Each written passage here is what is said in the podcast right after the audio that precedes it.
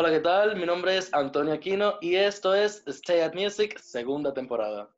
Como siempre, estoy con mi compañero Luigi en la entrevista que nos está ayudando con la producción y hoy tenemos una invitada muy especial y es una de nuestras primeras de la temporada.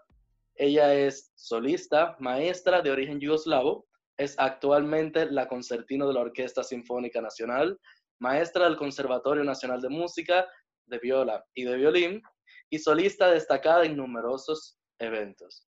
Ha sido ganadora de Soberanos en diferentes ocasiones y bueno, vamos a darle el nombre ya.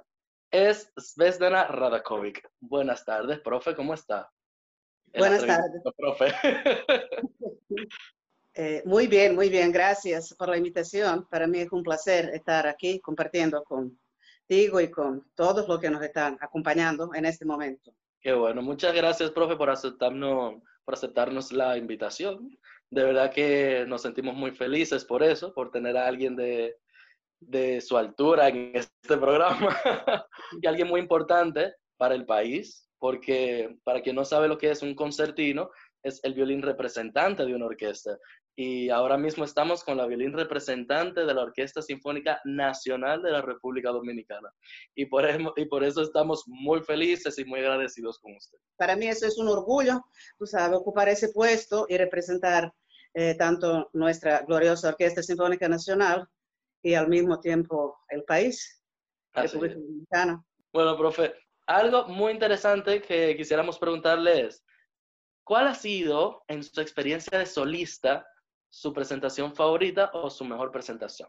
Bueno, para mí realmente ha sido cuando se estrenó, fue un estreno nacional del concierto para violín y orquesta de Alban Berg, que yo toqué bajo la dirección del maestro Carlos Piantini.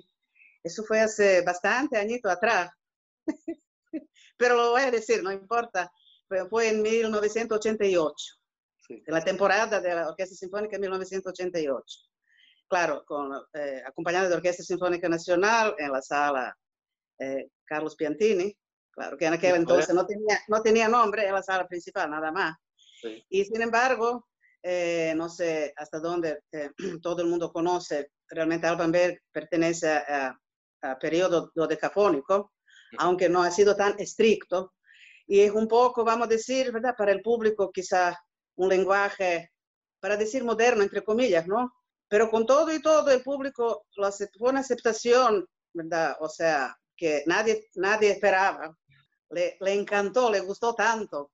O sea, que llegó al público, que eso era lo importante, ¿no? Se transmitió el mensaje, ¿no? Bueno, pero qué honor que, que, usted haya podido tocar ese concierto por primera vez aquí en el país. También de parte de, de todo el país y de parte de la planta de la orquesta y eso, ha sido una buena aceptación desde el principio, porque no fue eh, tanto el tiempo después que usted llegó, porque si no me equivoco, usted llegó al país en 1985.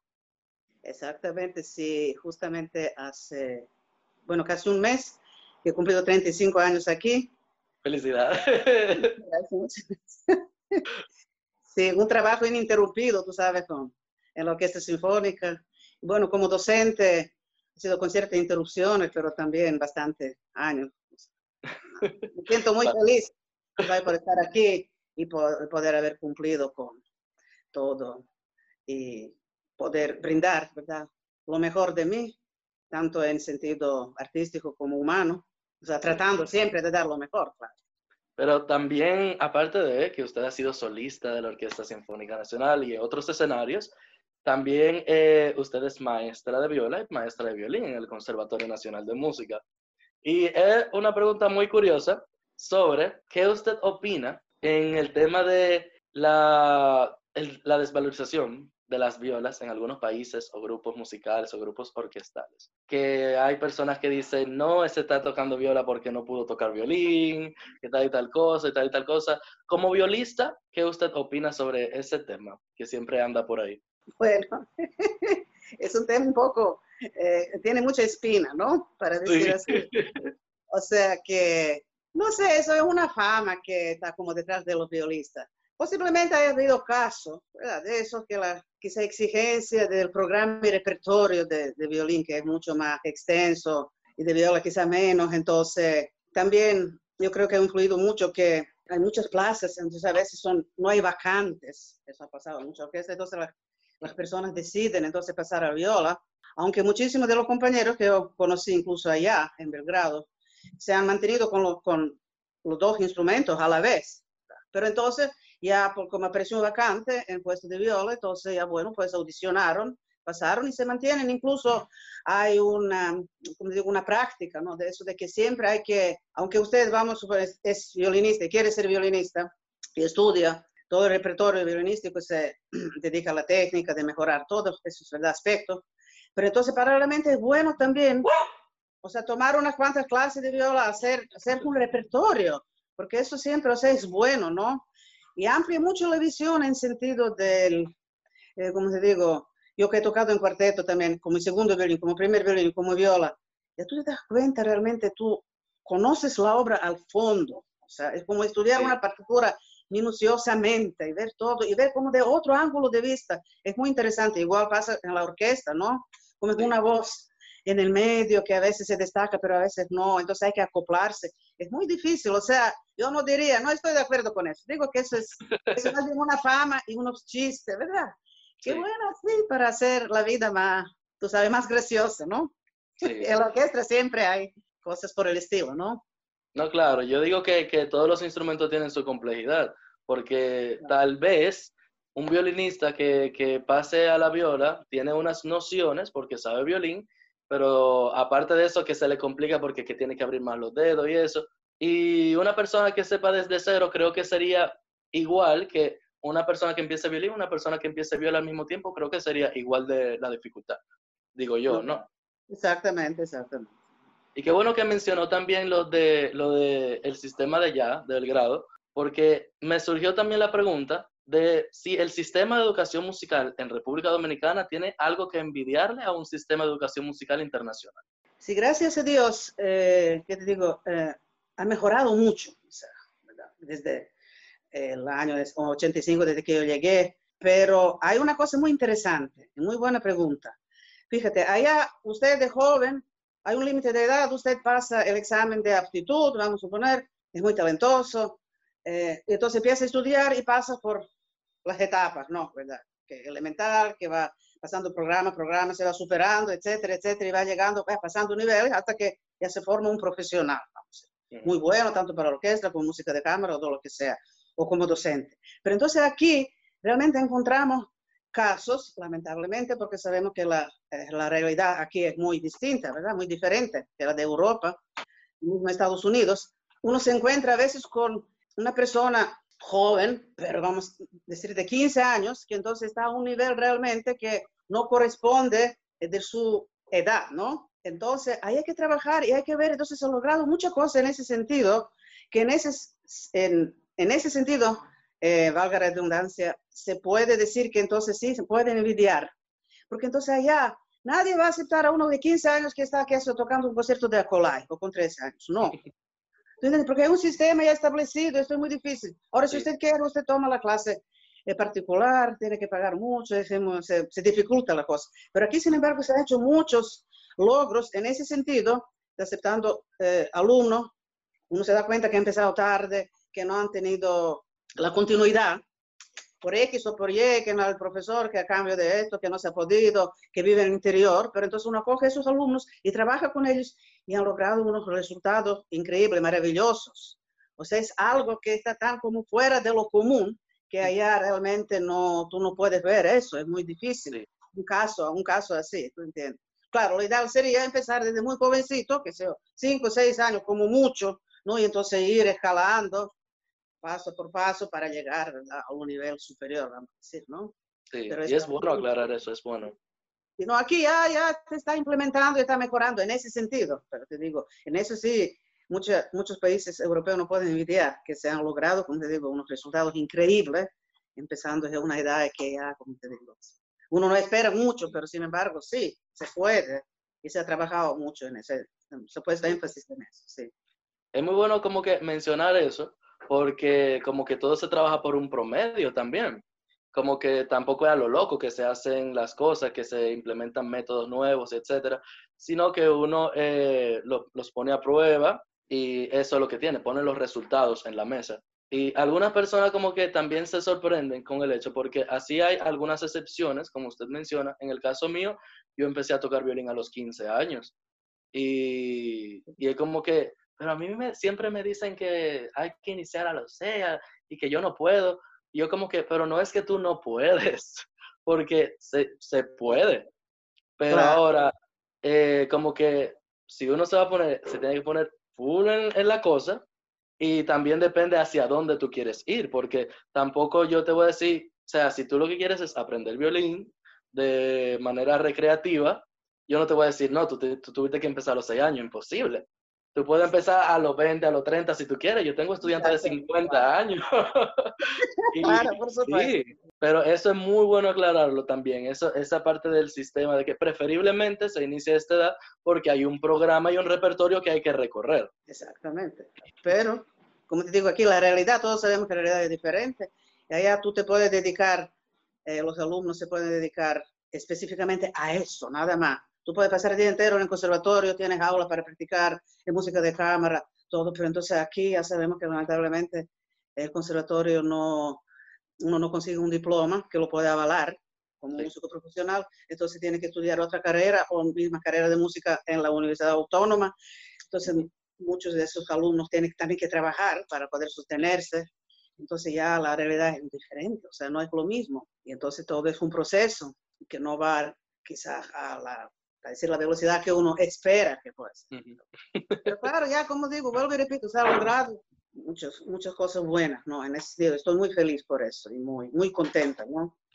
Entonces, vamos a pasar a la parte que yo le dije ahorita, que es un poquito más interesante porque esas preguntas no las hacemos nosotros, sino ah, que la gente, los, eh, el público entra e interactúa con, con ustedes prácticamente. La primera pregunta es de Alexander Suárez. Dice, ¿qué tomaría en cuenta para fijar una arcada por una sección de violines? Por ejemplo, allá en la Orquesta Sinfónica Nacional. Uno tiene que conocer la sección para saber con qué cuenta, eh, si el nivel es homogéneo o no, donde hay ciertos problemas. Entonces, dependiendo de, todo depende del caso que se presente, porque si es un pasaje rápido y movido, ya entonces ya, ya uno lo enfoca de una manera diferente. Y si hay algo, vamos a decir que es muy cantable, más lento, entonces ya se implican otras otras leyes, para decir así, ¿no? O sea, entonces también eso entra también la dinámica. A ver, entonces si usted va a tirar algo más rápido arriba o abajo, dependiendo cómo le va a responder la sección. También tener en cuenta en la misma armonía, entonces, dónde va la, la, la, vamos a suponer que hay una melodía que es un cantable, ¿no? ¿Dónde va? ¿Dónde el punto de llegada? ¿Y dónde? ¿Hasta dónde queremos llegar? ¿Y dónde? O sea, todo eso son muchos, muchos detalles que cuentan, ¿no? Claro, es lo mismo para, pero claro, es diferente, porque ya un violín solista o una parte solo violín, ya es diferente. Uno en ese sentido ya sabe lo que uno cuenta con su herramienta que uno posee, ¿verdad? Y de qué manera va a lograr, a sacar lo mejor, ¿no? Del material que tiene, para realmente al fin y al cabo eh, mandar un mensaje ¿verdad? que llegue al público. Eso es, o sea, es, es difícil, habría que ver los casos, ¿verdad? Pero como te digo, todo cuenta, todo eso cuenta, ¿verdad? El estilo de la obra, si un Beethoven o si un Stravinsky, son las cosas, ¿verdad? Muy diferentes. Es lento, si es rápido, sí, entonces depende de la sección. Si son 12 violines, 16. Eh, tú vas a poner diferentes arcadas en una, una qué sé yo, la sinfónica, la Filarmónica de Berlín, ¿no? Tú no lo puedes copiar y poner aquí. Porque son claro. Imposible. O sea, todo eso, como digo, varía, es muy relativo, dependiendo primero del material humano, que uno cuenta, y la cantidad de personas, y de la obra, del estilo, de la dinámica, de la armonía, de si es rápido, si es lento, si qué es lo que quiere decir, o sea, ver la idea, el concepto, ¿no? Bueno, profe, y así no, siguiendo no sé si he podido responder, ¿verdad? No, sí, usted respondió y un chisma, no se preocupe. Ah, bueno, es difícil, porque son muchas cosas, ¿no? Es muy complejo. Sí, claro. Y eh, siguiendo el punto que mencionó sobre llevar un mensaje, eh, yo quisiera preguntarle si usted tiene algún mensaje para esos músicos que estamos encerrados en esta virtualidad. si quiere que no nos desesperemos, algo que usted quiera decirnos. No, claro, bueno, eso mismo es, es lamentable la situación que estamos pasando todos, pero no podemos desanimarnos por nada, ni dejar o sea, la música que llevamos por dentro. Podemos llevar los mensajes al público ahora a través de todos los canales digitales y todo lo que tenemos, gracias a Dios, ¿verdad? Gracias a Dios, disponible, pero realmente lo de nosotros es tener contacto con el público y a veces eso es lo que hace falta. Pero nada, uno, eh, como somos artistas, la imaginación no nos puede faltar. Yo me pongo, por ejemplo, en mi casa a practicar y me imagino, ya veo nueva, vuelvo a la que ya la he ido, la que he tocado, entonces ya preparo, aunque sea un movimiento, o la mitad, y me paro, prendo las luces, la vela, y me imagino como si tuviera un público, para entonces sentirme así como que ya estoy transmitiendo y haciendo algo, ¿no? Qué importante. O sea, tenemos que mantenernos con esa ilusión de que va, la cosa tiene que volver, porque por más que canales digitales, todo lo que tú quieras, la tecnología, pero hace falta el calor humano. Y sobre todo yo creo que en este país, porque recuérdate que, que hay un país en el mundo colocado, ¿verdad? Sobre el trayecto del sol. Entonces, sobre todo aquí, eso es esa ilusión. La luz, ¿no? Hace falta. Uno encerrado. Pero la luz uno le lleva por, por dentro, y eso no se puede apagar nunca. Eso es lo importante. Y uno le tiene que mantener siempre encendida esa llama, ¿no? Del deseo, de la esperanza, ¿no? Del espíritu. Muchas gracias, profe, por sus palabras. De verdad que a mí ahora mismo me aturdieron totalmente. Ah, bueno. Pero nada, profe. Vamos a, a, llegar a nuestro final, cortemos, vamos a cortar un poquito aquí, esperemos tenerla nuevamente en otro episodio, en una interacción más en, en el programa. Muchísimas gracias nuevamente por aceptar nuestra invitación. Estamos muy felices por eso y sé que el público va a estar muy feliz cuando ellos vean esa noticia que vamos a tener, que la tenemos a usted aquí. Gracias a ustedes y hasta pronto. Sabe que siempre estoy a sus órdenes. Gracias. Una gran alegría y felicidad, ¿no? Poder compartir y estar con ustedes. Bueno, muchísimas gracias, profe. Y esto fue Stay at Music Podcast. Recuerden que pueden seguirnos en todas nuestras redes sociales como Stay at Music y Stay at Music Podcast en YouTube. Recuerden darle like, suscríbanse, denle a la campanita para que, para que les recuerde cuando subamos un nuevo video, porque esta temporada va a tener esto y mucho más. Y vamos a quedar, así como la profe me dejó a mí, aturdidos.